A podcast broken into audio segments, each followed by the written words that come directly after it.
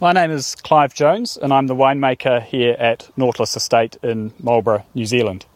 Now, Marlborough is the largest grape growing region in New Zealand, and it's located at the top of the South Island.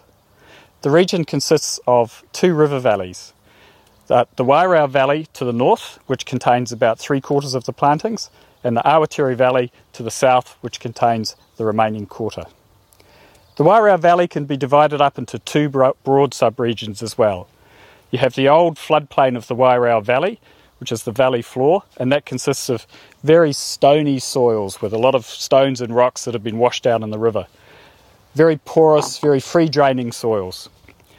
Then to the south of the Wairau Valley, you have a region called the Southern Valleys that consists of higher terraces with older soils and sub-valleys and foothills of the Wither Hills. Now this area contains more silt and a clay sublayer. Then over to the south again, the Awatere Valley is quite different geologically. The sedimentary soil there is a, a subsoil is a sedimentary mudstone called papa. It contains a lot of fossils. It's a reminder that New Zealand was, was a very young country and was recently under the water. So each of these three broad subregions uh, contributes different flavours and aromas to the wines that we make. With Sauvignon Blanc, which is the most widely planted variety in the region. In the Wairau Valley, on the valley floor to the north, we get more tropical flavours, tropical fruit aromas, and, and quite a nice mineral structure. As we move south to the southern valleys with that higher clay and silt content, we get more gooseberry and capsicum and more mid palate weight in the wines. And then over the hill to the Awatere Valley, where it's cooler and windier, often drier, we get uh, a more herbal influence, and basil and tomato leaf are, are, really good descriptors for Sauvignon Blanc. The second most widely planted variety in Marlborough is Pinot Noir.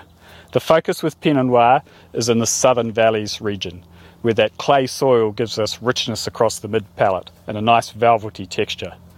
On the, on the more stony soils, Pinot Noir is better suited to sparkling wine. You get vibrant aromatics but quite grainy tannins, so the focus there is for sparkling.